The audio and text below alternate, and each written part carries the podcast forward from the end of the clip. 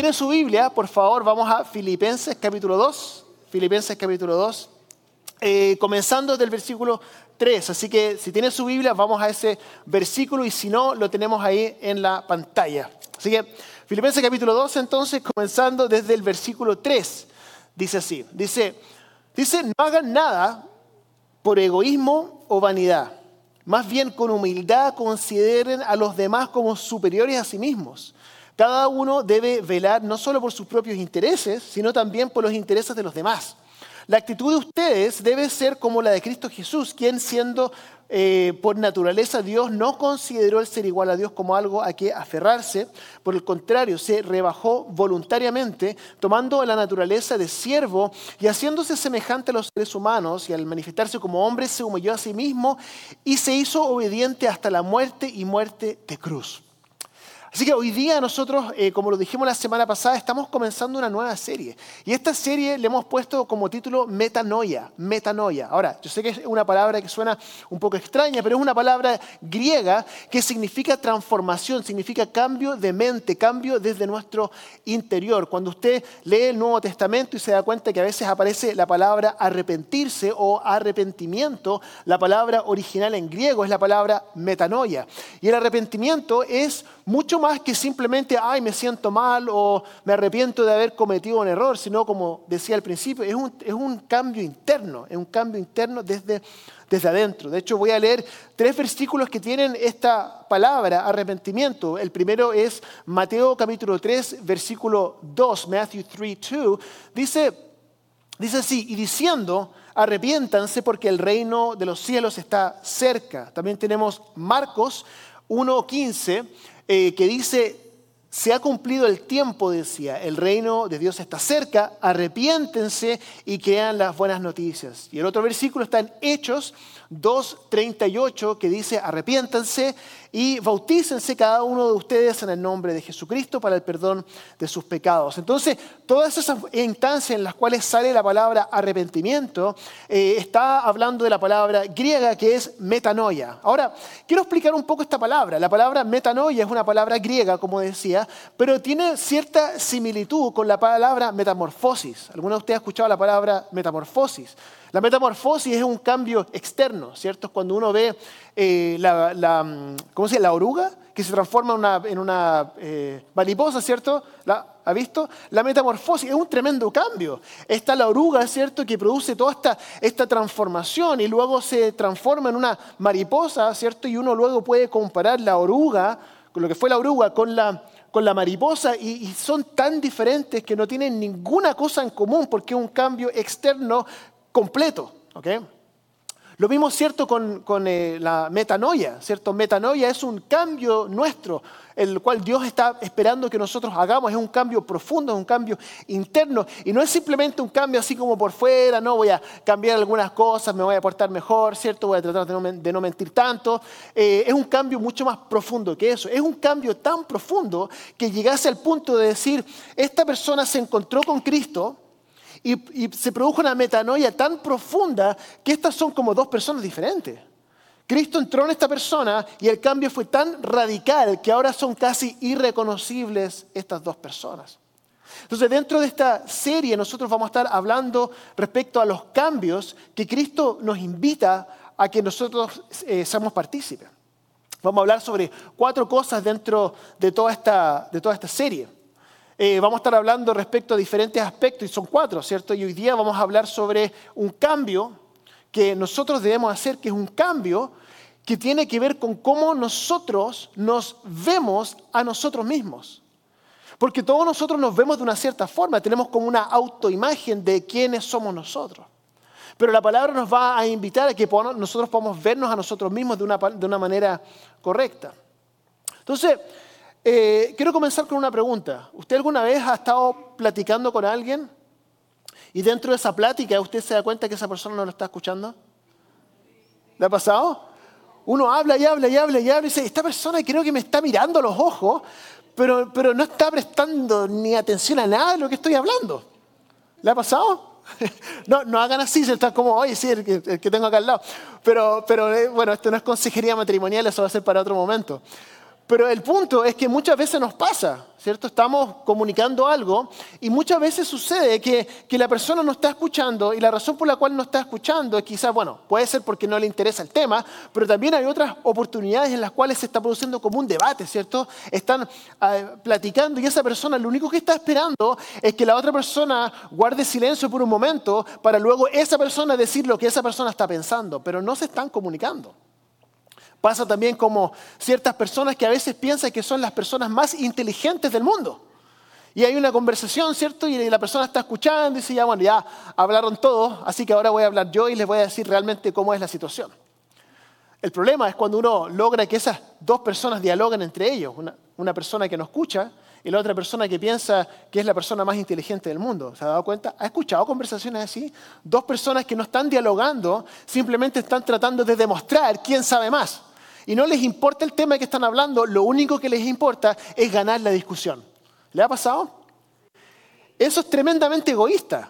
Y uno puede ser crítico de estas personas, pero creo que todos nosotros tenemos problemas con el egoísmo. Pensamos que somos el centro del universo. Nos pasa, a todos nos pasa, que pensamos que el mundo gira alrededor de nosotros mismos. Y eso es algo intrínseco. Eso es algo que pasa desde que nosotros nacemos. Nuestras primeras palabras que decimos son yo, mío, para mí, ¿cierto? Queremos nosotros, pensamos que el universo gira en torno a todos nosotros. Entonces quiero hablar un poco respecto a esto porque escuché a un pastor una vez dar un ejemplo y fue hace mucho tiempo atrás, así que voy a tratar de recordar un poco como, como él lo decía, pero tenía que ver con, con nosotros asumir de que somos el centro del universo. Y hay una escena en la película Rocky, ¿se acuerdan Rocky? Rocky 2, ¿cierto? Que va corriendo, ¿cierto? Por Filadelfia, ¿cierto? Tan, tan, tararán, tararán, tararán, tan, tararán, y va corriendo, va corriendo, y estos niños lo empiezan a acompañar, y él sigue corriendo, y luego mucho, yo, yo como papá, oiga, cuando pienso en esa escena, digo, todos estos niños menores de edad están corriendo con este caballero, y digo, ¿dónde están tus papás de estos cabros, chicos? Entonces van, ¿cierto? Corriendo, y se va juntando más gente, más gente, más gente, más gente, y luego, ¿cierto? Va subiendo la escalera, y llega hasta el final, ¿cierto? Y está así, y todo, Rocky, Rocky, Rocky, ¿se acuerdan, no? Todos nos acordamos de esa escena. Y nos acordamos de esa escena, ¿por qué? ¿Quién está al centro de esa escena? Rocky, ¿cierto? Ahora, antes de, antes de, before we show the, the, um, the slide, ¿se acuerdan ustedes del niño que está al lado de Rocky? ¿Que está justo al lado de Rocky? ¿No se acuerdan? ¿Sabe por qué usted no se acuerda? Porque nadie se acuerda de ese niño. Mire, le voy a mostrar al niño. Ese, ¿se acuerdan de él o no? Nadie se acuerda. Nadie se acuerda de ese niño. Si usted le pregunta a 10 personas, usted le pregunta a 10 personas si se acuerdan de la escena de Rocky, todo el mundo le va a decir, yo me acuerdo de esa escena. Si le pregunta a cualquier persona si se acuerda de ese niño que estaba al lado de Rocky, todo el mundo va a decir, no me acuerdo. Lo único que me acuerdo es que habían un montón de niños que estaban siguiendo a Rocky, ¿cierto? Pero yo le aseguro que ese niño ahora, ese niño debe tener como 50 años en este momento. Y yo le aseguro que cada vez que esa escena aparece, esa persona lo único que está viendo está viendo a sí mismo. Entonces, oh, ahí voy yo, ahí voy yo, mira. Y, junto a los amigos, ¿cierto? Esta escena, la escena de Rocky, ¿sabía usted que yo estoy en esa escena de Rocky? Yo aparezco en esa escena, mire, mire, va corriendo así, va. Oiga, a nadie le importa. Porque esa escena no tiene que ver con ese niño. Esa escena lo único que tiene que ver es con Rocky. Todo el mundo está levantando el nombre de Rocky en ese momento. Usted puede decir, pero pastor, ¿por qué cuenta esa historia? ¿Qué tiene que ver esa historia con la iglesia? ¿Qué tiene que ver con la Biblia, cierto? Estoy diciendo eso porque la verdad es que muchos de nosotros a veces vivimos nuestra vida como ese niño. Pensamos que nuestra historia gira en torno a nosotros mismos cuando en realidad toda esta historia completa, de principio hasta fin, toda la Biblia, desde, desde, Génesis hasta Apocalipsis, es una historia que no tiene mucho que ver con nosotros, tiene que ver con la historia de Dios a través de la historia y a través de la, de la escritura. Pero es algo que nosotros nos tenemos que recordar siempre. Vamos manejando por la calle y decimos, oiga, ¿por qué tiene que haber tanto tráfico? ¿Por qué no se abre, cierto? Porque yo necesito llegar a mi lugar. Estamos en una fila, ¿cierto? En el supermercado o en el banco y dice, ¿por qué esta fila no va, tan, no, no va más rápido? Uno va llamando por teléfono y, ¿por qué tengo que yo esperar, ¿cierto? Cuando yo tengo apuros. Pensamos que todo debiera ser de la forma en que yo quiero que sea. Y eso es un problema porque, eh, porque pensamos que toda nuestra vida gira en torno a nosotros y que esta es una historia respecto a mí mismo y que, y que yo soy el centro de la historia y que todas las personas alrededor son extras en la historia que tiene que ver conmigo. Ahora, el problema es que también nos pasa cuando leemos la escritura. A veces leemos la escritura y la leemos mal. Pensamos que las historias de la Biblia son historias que son nuestras.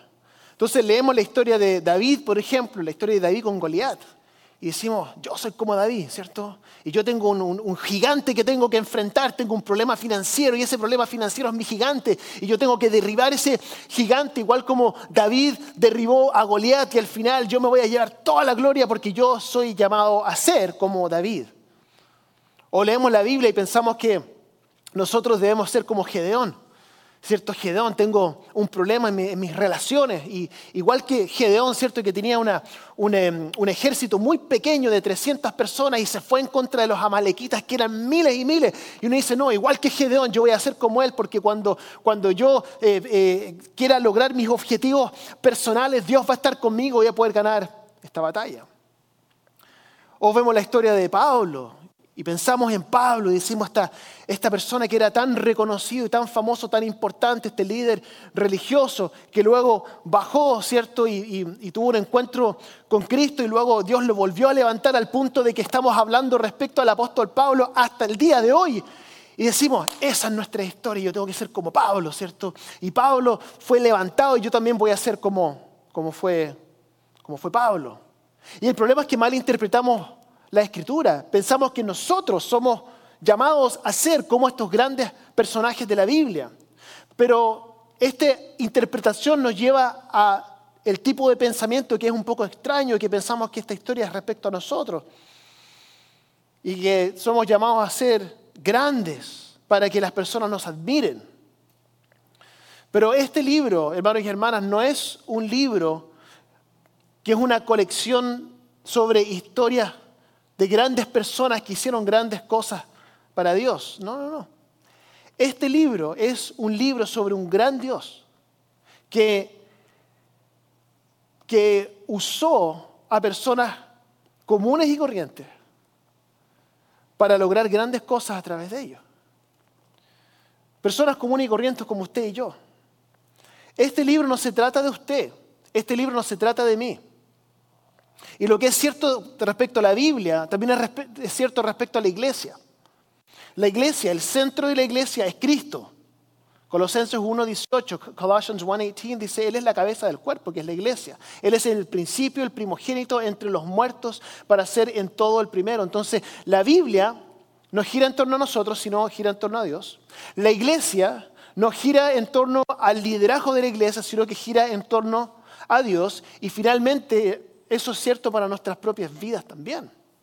Nuestras vidas nos giran en torno a nosotros. Romanos 11, 36, Romans 11, 36 dice, porque todas las cosas proceden de Él y existen por Él y para Él.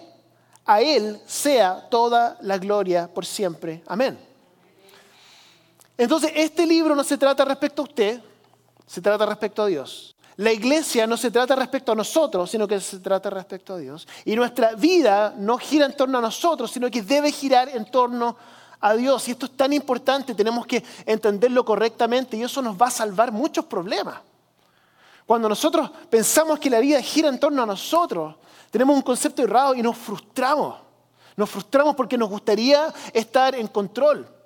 Y el problema también es que tenemos un malentendido en cuanto a cuál es nuestro rol cuando ponemos a Dios en el lugar que le corresponde. Mire, yo creciendo en el Evangelio había algunas cosas, algunos conceptos, algunas cosas que yo escuchaba y algunas cosas que yo decía que me parecían normales, pero al mirar hacia atrás me doy cuenta que no, no tenían relación con la verdad.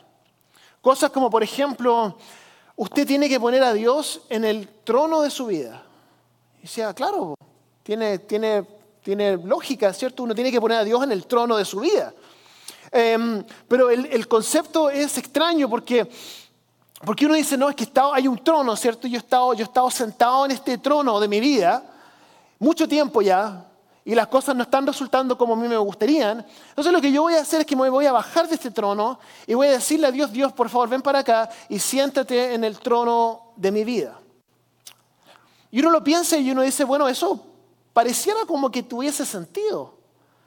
Pero la verdad es que eso es una forma errada de cómo nosotros vemos la realidad. Porque nosotros vemos la realidad como si nosotros estuviésemos sentados en un trono y que nosotros tenemos el poder de decidir dejar a Dios en el trono o sacarlo, y si nosotros nos salimos del trono y ponemos a Dios en el trono, entonces que también tenemos nosotros el poder de poder sacarlo y después de volver nosotros a sentarnos. Entonces tenemos que entender que hay algo, hay, una, hay algo que nosotros estamos asumiendo que tenemos que cambiar. Y ese cambio tiene que ser interno, es una metanoia interna que tenemos que entender. Mire, le voy a leer un, versículo y vamos a seguir. Apocalipsis 1.8, eh, Revelation 1.8 dice, yo soy el alfa y la omega, dice el Señor. Él que es el que era y el que ha de venir, el Todopoderoso. ¿Por qué les digo esto? Porque necesitamos nosotros abrir nuestros ojos a la realidad que ha sido cierta desde el principio. ¿A qué me refiero con esto? Que Dios, escuche esto, él ha estado siempre en el trono. Él ha estado siempre ahí. Él ha estado siempre sentado en el trono. El problema es que nosotros vivimos con una ilusión de pensar de que la realidad es diferente y de que nosotros tenemos el poder de poder ponerlo, sacarlo, cuando la realidad es que Él ha estado siempre ahí. Y tenemos que sacarnos la idea, tenemos que sacarnos esta fantasía en nuestra mente. Le voy a dar otro ejemplo. Usted eh, eh, ¿ha visto a, un, eh, este asiento de automóvil que tiene un pequeño volante de juguete? ¿Lo ha visto? Un asiento con que el niño se sienta, ¿cierto? Y, hay un pequeño volante, es un steering wheel. Entonces, desde la perspectiva del niño, el niño piensa que está manejando el auto. Él piensa que está sentado, ¿cierto? Y está manejando. Y él piensa que si él suelta el, manubrio, ¿cierto? Del automóvil, que el automóvil se va a chocar. Y el niño está con esa ilusión en su mente y como papá uno puede estar manejando y no se mira para atrás y dice que, que lindo el niño que piensa que él va manejando el carro, ¿cierto? Y uno se puede reír de eso y lo puede encontrar cute. Pero la verdad es que muchas veces nosotros tenemos esa misma ilusión al manejar nuestra vida. Pensamos nosotros que vamos al volante. Y, la realidad es que nosotros podemos pensar, oiga, si no hago esto, si no hago esto otro, ¿cierto? Si no tomo estas decisiones, si no voy para allá, no voy para allá, no hago esta llamada, no hago esta inversión, ¿cierto? ¿Qué es lo que va a pasar con mi vida? Y Dios está adelante mirando hacia atrás, dándose cuenta. Ellos piensan que están manejando, pero la realidad es que yo he estado manejando este carro desde el principio. Y miramos hacia atrás a nuestro hijo y decimos, oye, that's very cute. Pero para nosotros, realmente Dios nos mira y dice, no, no, no, eso es una ilusión. Tenemos que darnos cuenta que Dios ha estado siempre en control. Y cuando no tenemos esta mentalidad, podemos frustrarnos muy fácilmente con nuestras finanzas, con nuestra salud, con nuestras relaciones, podemos frustrarnos y enojarnos porque estamos bajo esta ilusión de que estamos en control. Entonces, Dios a usted y a nosotros nos va a permitir estar en ciertos momentos de nuestra vida en los cuales vamos a despertar esa realidad y nos vamos a dar cuenta, oiga, ¿verdad que Dios ha estado en control siempre? Me pasó hace un par de semanas atrás, estaba teniendo una, una semana, mala semana, realmente una semana muy mala. ¿Cuántos de ustedes han tenido malas semanas en el pasado? Todos, ¿cierto? Todos nos ha pasado. Es una semana de esas semanas que uno dice, oh, Ojalá hubiese borrado esa semana de mi, vida. Y la verdad es que eh, yo soy muy positivo, pero entonces para que yo tenga una mala semana es como realmente pasó algo mal. Era una cosa tras otra. Y encima de todo, llego a mi carro y tengo la, ¿cómo se dice? La, un flat tire, ¿cierto? Una ponchada, ¿cierto? La, la llanta ponchada. Y le prometo que cuando vi eso me empecé a reír. Le prometo que me dio risa, me dio risa. Y me dio risa porque entendí lo que Dios me estaba hablando en ese momento. Me está diciendo, relájate.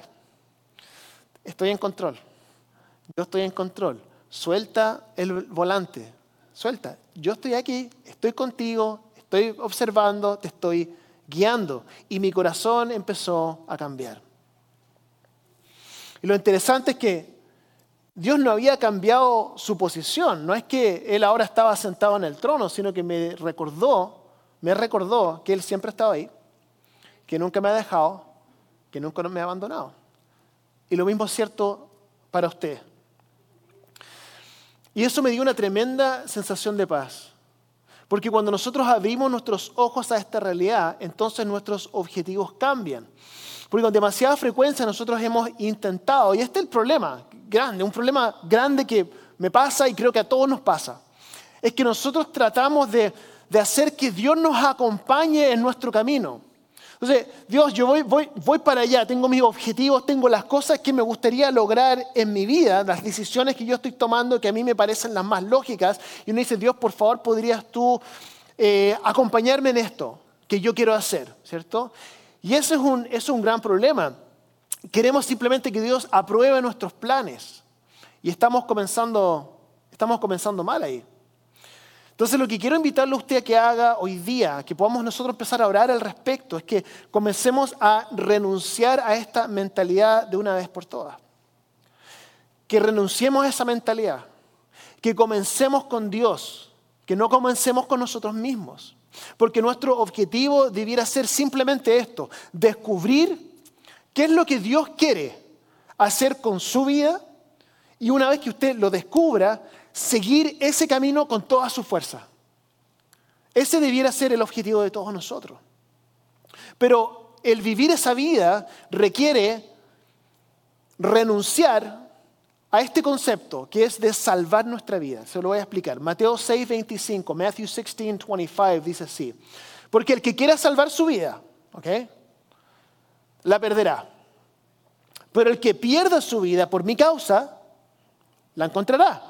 Entonces, esto es, tan importante entenderlo porque eso va en contra de toda nuestra intuición. Nuestra intuición nos dice, tenemos que tratar de salvar nuestra vida.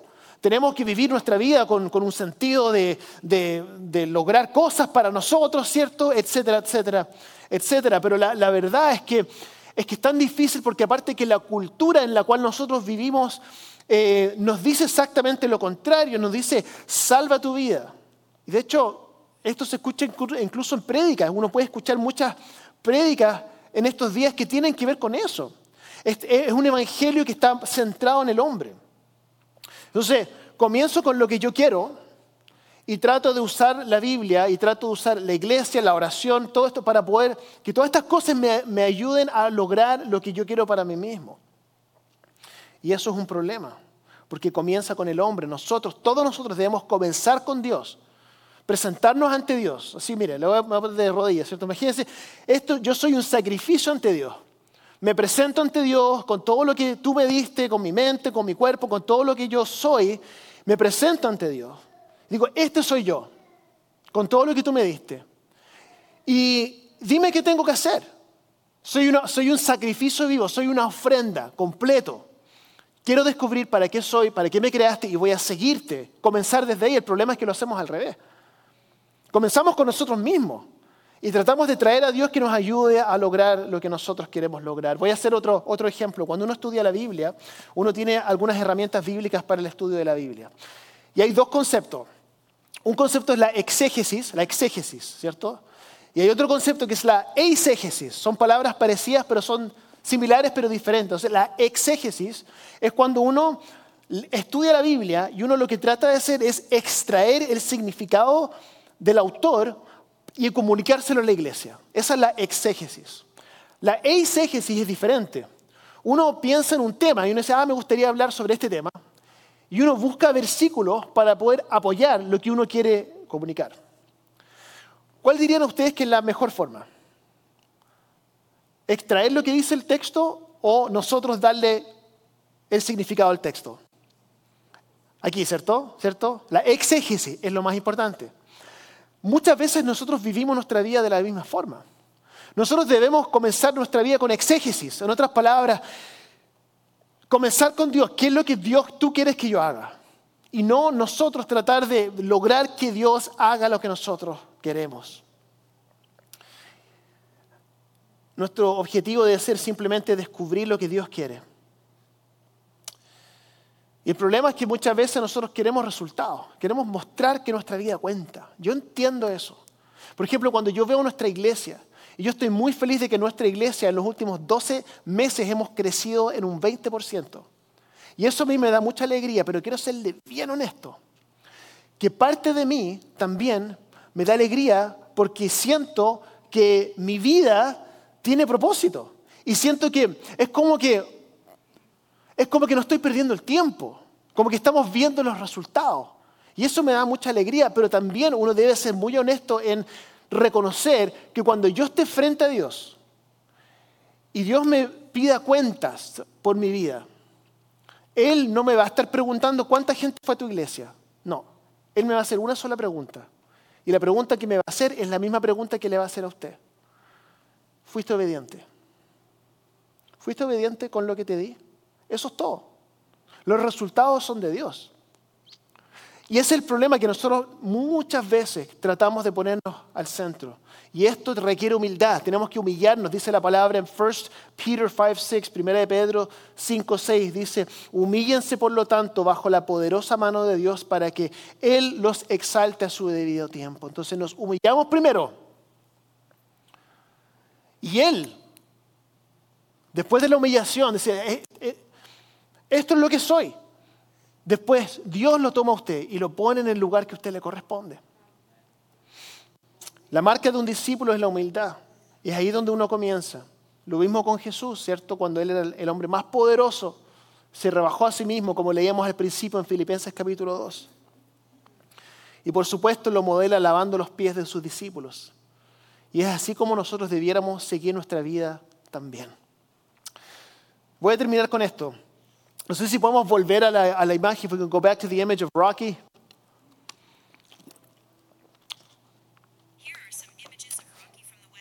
me está hablando mi, ¿Quién está al centro de esa imagen?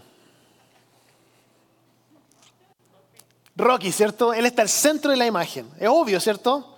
¿Qué están haciendo todos los demás? Están levantando el nombre de Rocky. Rocky, Rocky, Rocky, Rocky, ¿cierto? Y se va. Todas las personas que están alrededor de Rocky simplemente están levantando el nombre de Rocky. Eso es todo lo que ellos están haciendo. Tenemos que entender cuál es nuestro papel. Nosotros estamos llamados a quitar el enfoque de nosotros mismos y vivir nuestra vida solamente para la gloria de Dios. No importa que nadie se acuerde de nosotros. Entonces hay una metanoia, hay un cambio interno que debe suceder en nuestra vida. Y nosotros hemos definido la vida de un discípulo de la siguiente manera, que es muerte a lo que uno quiere, para que Cristo resucite dentro de nosotros. De hecho, después del servicio vamos a tener un, bautismo y el, y el bautismo representa la muerte y la resurrección de Cristo y nosotros muriendo y resucitando en Cristo. De hecho, cuando termine el servicio hubo un, poquito de falta de, coordinación y vamos a tenerlo más temprano, así que si ustedes se pueden quedar un momento después del servicio, yo voy a ir a cambiar lo más rápido que pueda y vamos a hacer un bautismo al final. Pero el punto es que es una muerte y una, resurrección. Entonces, la pregunta que quiero hacerle a usted antes de, antes de cerrar es, ¿qué es lo que usted está haciendo morir en su vida ahora? ¿Qué aspecto de su vida está usted dándole muerte para que Cristo resucite? Y ese es el mensaje de hoy día. Lo que tenemos que hacer morir nosotros hoy día es nuestro autoconcepto de que somos más relevantes a esta historia de lo que realmente somos. Y no significa que no somos importantes, significa que Dios es más importante. Entonces, al mirar esa imagen, eh, Quiero, que pensemos en the, Rocky image. Quiero que pensemos en la imagen ahí y recordemos lo que todas estas personas estaban haciendo. Porque pensar que nuestra vida debe girar en torno a nosotros es tan ridículo como ese niño pensando que esa escena es respecto a él. ¿Cuál era el papel, el papel de ese niño? En esa historia. Levantar el nombre de Rocky. Y de todos los que están alrededor de él, levantar el nombre de Rocky. Y lo mismo es cierto para usted y yo. No estamos aquí para levantar el nombre de Rocky, pero estamos aquí con un propósito y solamente uno. Y no importa lo que usted esté haciendo usted en su trabajo, en sus relaciones, en sus finanzas, en todo. Es un objetivo. Y ese objetivo es levantar el nombre de Cristo. Para eso estamos. Vamos a orar. Señor Jesús, damos gracias por este momento. Gracias por tu amor, gracias por tus bendiciones. Gracias, Señor, porque tú nos hablas. Siempre, siempre nos hablas. Y quiero orar, Señor, que nos ayudes a poder posicionarnos correctamente frente a ti. Reconocer que tú eres el centro de todo y que todo gira en torno a ti. Queremos orar que en nuestras vidas, mientras vamos caminando por este, por este mundo, en estos años que tú nos das, que podamos estar cómodos en la posición que tú nos has dado. Que tú nos recuerdes que no somos llamados a ser grandes personas, sino que estamos llamados a hacerte grande a ti. Ayúdanos, Señor, a, a reconocer que tú has modelado para nosotros cómo debemos vivir y que somos llamados a humillarnos para que tú nos levantes en nuestro debido tiempo. Gracias Señor porque tú lo modelas en tu vida, en tu muerte y en tu resurrección. Gracias Señor, te amo. En el nombre de Jesús. Amén. Amén. Amén. Que Dios les bendiga.